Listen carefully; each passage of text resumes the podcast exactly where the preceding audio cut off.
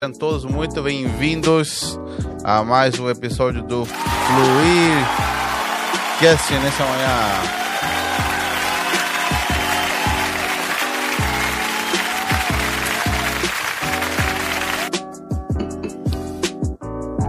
Fluircast junto com você. Espero que você esteja tendo um, uma boa manhã, que você tenha acordado bem.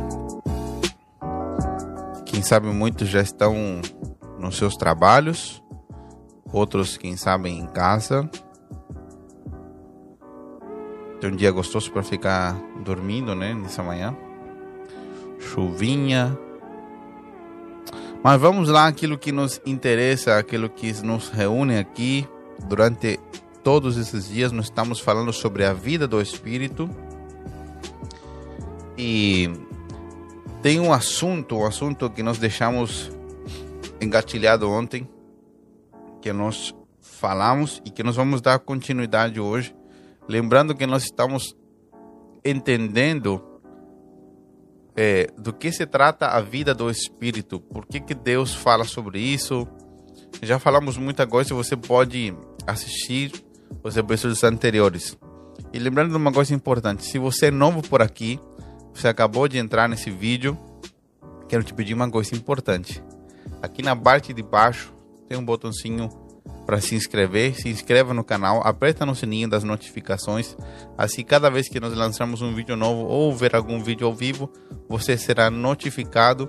E deixa o seu like, que isso ajuda muito a que o canal comece a crescer. Compartilhe esse vídeo com seus amigos depois, porque ele é muito importante. Ele está, é, se está edificando a sua vida, com certeza vai edificar a vida de outras pessoas também. E olha o que nós vamos tratar hoje. Nós estamos falando todos esses dias da forma em que Deus criou e formou o homem. Como Deus criou o homem com é, três tipos de vida: a vida do espírito, que foi a primeira vida que o homem tinha, a vida biológica, a vida física e também a vida da alma. Nós sabemos pela Bíblia e temos entendido isso durante esses dias que no dia em que no dia em que Adão e Eva pecaram, a vida do Espírito, que é a verdadeira vida, essa vida morreu dentro deles, porque eles foram desconectados de Deus.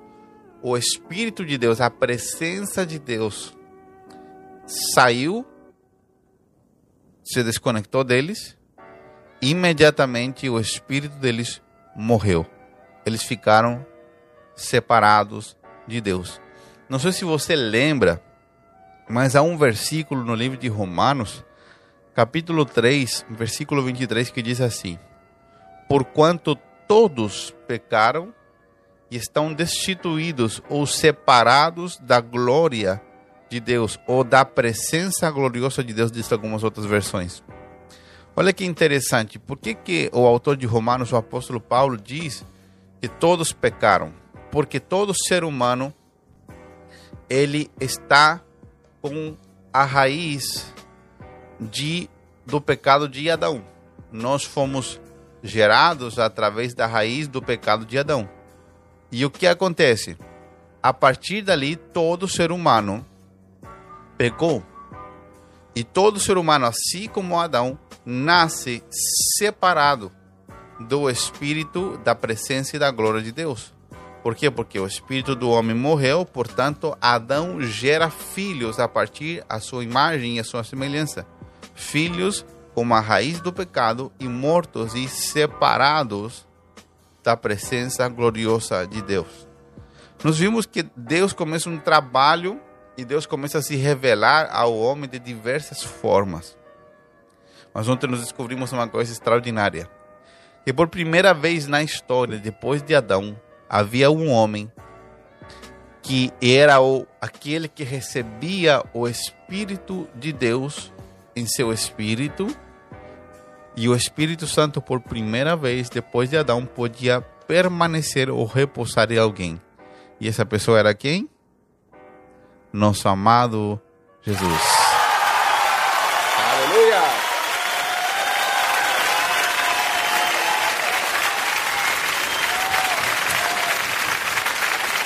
É bom demais, não é? Nosso amado Jesus, por quê? Porque Jesus, ele não veio como Deus, ele veio como um homem. Como um homem para executar a sua missão na terra. A missão de Jesus era muito ampla. E nós vimos que Jesus, quando subiu das águas do batismo, ele foi batizado por seu primo, que era João o Batista. Ele recebeu o Espírito Santo sobre ele. E o Espírito Santo permaneceu. Essa foi a chave que levou a João Batista a entender que Jesus era o Messias, porque Deus havia falado a João Batista que ele devia batizar com água, mas no dia em que ele visse que o Espírito descia sobre alguém e permanecia, esse era aquele que batizaria com o Espírito Santo, aquele que salvaria a humanidade. Por que, que Deus havia falado isso a João? Porque era comum o Espírito de Deus vir sobre algumas pessoas no Antigo Testamento. Por que, que o Espírito Santo vinha e não podia permanecer? Porque o homem estava separado de Deus na sua essência interior, o pecado governava e havia uma separação entre Deus e o homem. Mesmo assim, Deus vinha e falava, porque Deus estava arquitetando um plano maior. Esse plano maior ele teve como finalização a vinda de Jesus. Jesus concretizou esse plano de Deus. Tanto é que quando Jesus está na cruz, havendo cumprido a sua missão, ele diz: tudo está consumado, tudo foi pago, tudo está acabado. Por quê? Porque Jesus veio para concluir, para consumar o plano de Deus que havia acontecido desde que Adão pecou. Durante todo o Antigo Testamento, Deus preparou um povo, Deus preparou os momentos. Jesus nasceu num momento tão chave, tão específico da história, que depois disso onde os romanos haviam construído estradas que facilitaram a comunicação entre as nações, o transporte entre as nações. Os gregos, antes dos romanos, haviam trazido a língua grega que havia se tornado a língua única do mundo conhecido da época. Então era muito fácil se comunicar. Jesus, portanto, nasceu no momento chave da história que, obviamente, Deus escolheu especificamente e isso é, produziu uma facilidade no avanço do evangelho. Mas hoje eu quero compartilhar com você algo muito, muito importante, porque nós paramos em Jesus. Ah, pastor, tudo bem. Jesus recebeu essa vida do Espírito, tá? E daí? E como que eu entro na história?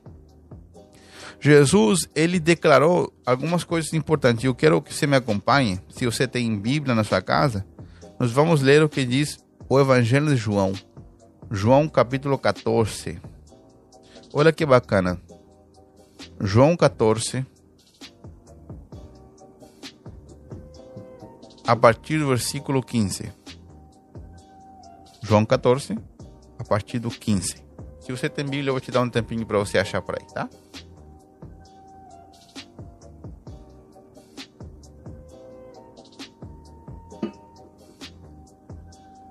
João 14, partir do versículo 15. Diz assim: Se vocês me amam, obedeçam os meus mandamentos.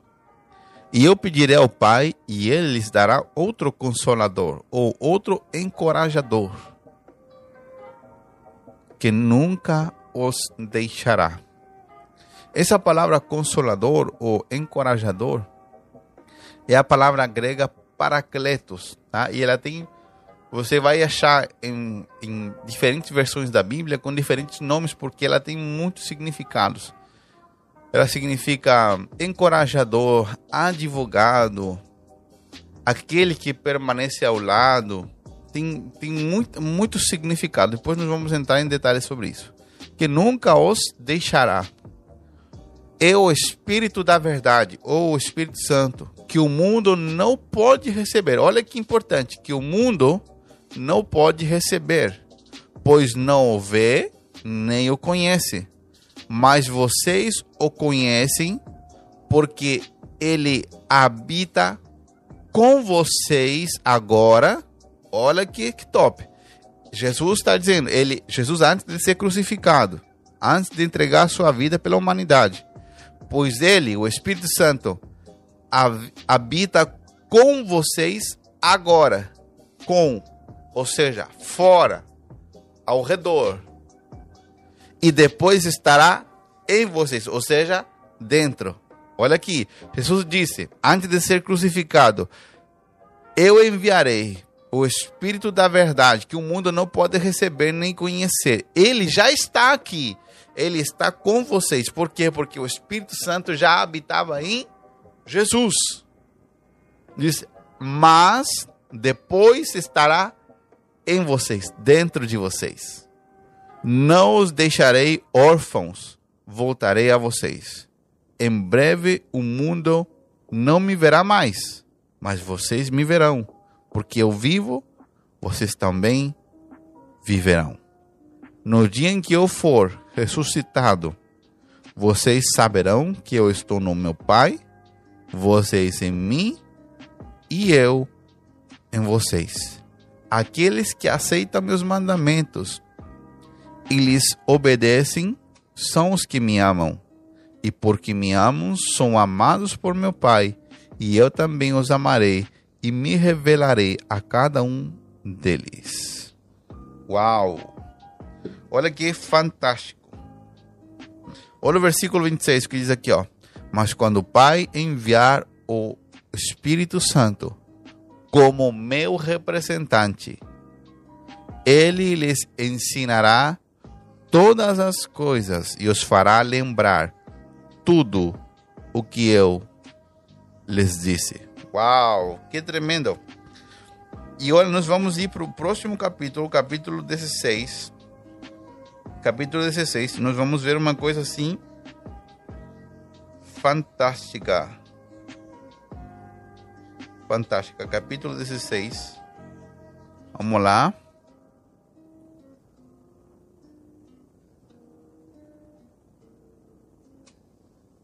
Capítulo 16, a partir do versículo 7, diz assim, ó, mas na verdade é melhor para vocês que eu vá, pois se eu não for o encorajador, o Espírito Santo, não virá. E se eu for, eu enviarei a vocês. Quando ele vier, convencerá o mundo do pecado, da justiça e do juízo. Do pecado, porque o mundo se recusou a crer em mim. Da justiça, porque eu voltarei para o Pai e não me verá mais do juízo, porque o governante deste mundo já foi condenado. Há tanta coisa ainda que quero lhes dizer, mas vocês não podem suportar agora. Quando vier o Espírito da Verdade, ele os conduzirá a toda a verdade. Não falará por si mesmo, mas lhes dirá o que ouviu e lhes anunciará o que ainda está para acontecer. Ele me glorificará, porque lhes contará tudo o que receber de mim. Tudo o que pertence ao Pai é meu. Por isso eu disse: O Espírito lhes contará tudo o que receber de mim.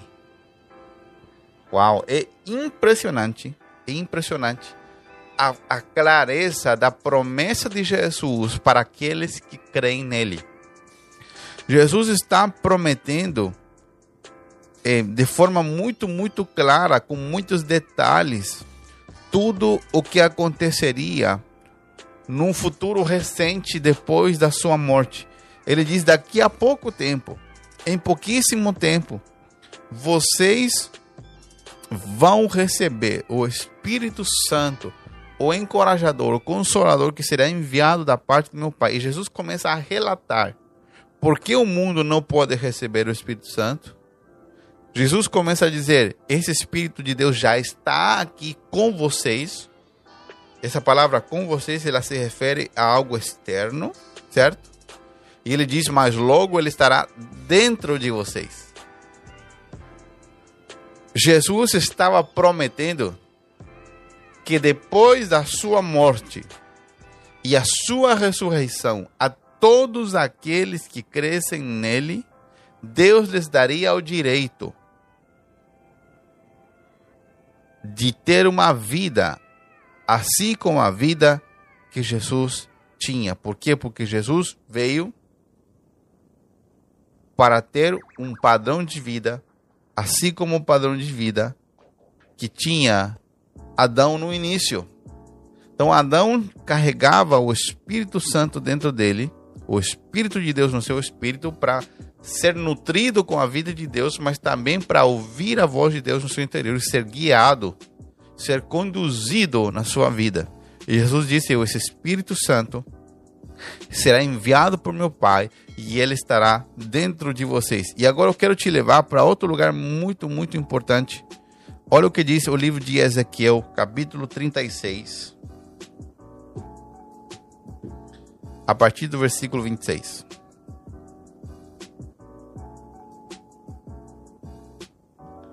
Ezequiel 20, 36.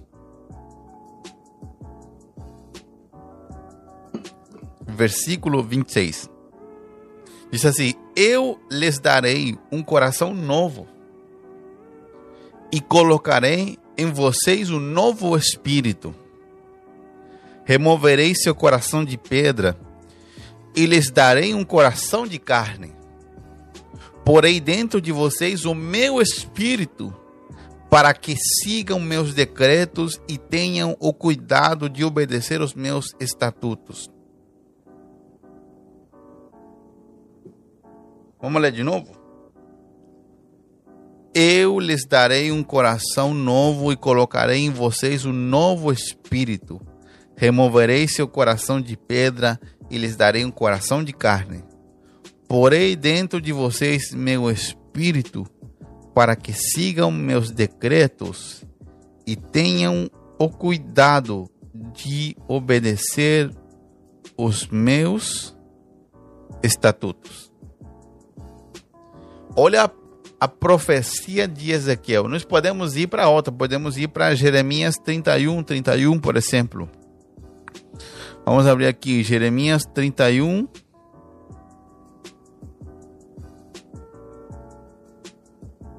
Olha aqui Jeremias 31, 31. Está chegando o dia, disse o Senhor, em que farei uma nova aliança com o povo de Israel e o povo de Judá. Não será como a aliança que fiz com seus antepassados quando os tomei pela mão e os tirei da terra do Egito. Embora eu os amasse como o marido ama a esposa, eles quebraram a aliança, disse o Senhor. Esta é a nova aliança que farei com o povo de Israel depois daqueles dias. Porei as minhas leis na sua mente e as escreverei no seu coração Serei o seu Deus e ele será o meu povo. Não será necessário ensinarem aos seus vizinhos e parentes, dizendo: Você precisa conhecer o Senhor. Pois todos, desde o mais humilde até o mais importante, me conhecerão. Eu perdoarei sua maldade e nunca mais me lembrarei dos seus pecados. Olha o que Deus está falando tanto em Ezequiel como em Jeremias. O que Deus está falando em Ezequiel e em Jeremias se cumpre na promessa que Jesus está dando. Ezequiel profetiza e diz: haverá um dia onde Deus tirará o coração de pedra e lhes dará ao povo um coração de carne. E Jeremias completa essa profecia dizendo que haveria um dia, haveria um momento onde Deus escreveria os seus mandamentos no nosso interior. Por quê? Por que, que um coração de pedra e um coração de carne? O coração de pedra, ele revela o coração de um homem que vivem em pecado, que não têm uma experiência com Deus. Por isso, no Antigo Testamento, nós vemos de forma didática Deus escrevendo os seus mandamentos, a lei de Deus escrita em tábuas de pedra. Deus podia ter escrito em outra coisa, mas por que, que Deus escreveu em pedra? Porque as tábuas de pedra representavam o coração de pedra, o coração humano sem o Espírito de Deus um coração duro, um coração sem a possibilidade de transformação, um coração sem a possibilidade de ouvir a voz de Deus no seu interior. Mas Jeremias e Ezequiel profetizam que Deus nos dará um novo coração, um coração de carne, ou seja, um coração transformável, um coração maleável. E ele diz: Eu lhes darei um novo espírito quando, incrível que quando a, a primeira palavra de Ezequiel aparece com minúscula, eles darão um novo espírito, ou seja, o espírito deles que está morto ressuscitará. E no segundo texto ele diz assim: E eu colocarei o meu espírito. Aí aparece com maiúsculo, porque se refere ao Espírito Santo. Diz: E eu colocarei o meu Espírito Santo dentro do espírito deles. E lhes darei uma nova vida. O que Ezequiel estava profetizando é exatamente o que Jesus estava dizendo. Meus queridos, daqui a pouco esse espírito que está com vocês aqui, que está em mim, ele habitará em vocês e vocês entenderão coisas que agora vocês não entendem. Vocês serão conduzidos guiados a toda a verdade e a toda a justiça por esse espírito. A partir dali, Jesus estava prometendo que em poucos dias todos aqueles que crescem nele, que crescem nele como Salvador, passariam a ter a mesma experiência que Jesus tinha. Qual era a experiência que Jesus tinha? Jesus era guiado pelo Espírito Santo. Jesus não tinha uma, uma, uma agenda anual onde ele anotava e falava: ah, Deus vai querer que eu faça isso no mês de agosto. Não. Jesus era guiado diariamente. Por isso que Jesus passava tempo orando, mesmo sendo Deus, mesmo sendo filho de Deus, porque ele veio como um homem debaixo do governo do Espírito Santo, ele estava cheio do poder do Espírito Santo e ele era guiado pelo Espírito Santo. E Jesus disse: Daqui a pouco tempo, para seus discípulos, depois que eu morrer, depois que eu ressuscitar, vocês vão receber desse mesmo Espírito em vocês. Vocês vão receber um coração novo e vocês vão ter implicações novas, porque agora, por dentro, no espírito, vocês serão homens novos. Jesus está dando uma promessa extraordinária aos seus discípulos. A promessa era que eles agora também seriam pessoas prontas para que o Espírito Santo viesse e permanecesse. Ok? O seguinte nos vamos ver nos próximos episódios. Te espero aqui na próxima semana, no próximo episódio do Fluidcast. E eu desejo que você tenha um dia extraordinário, que Deus te surpreenda e que durante este final de semana você conheça a Deus mais profunda e intimamente. Um beijo no teu coração, que Deus te abençoe.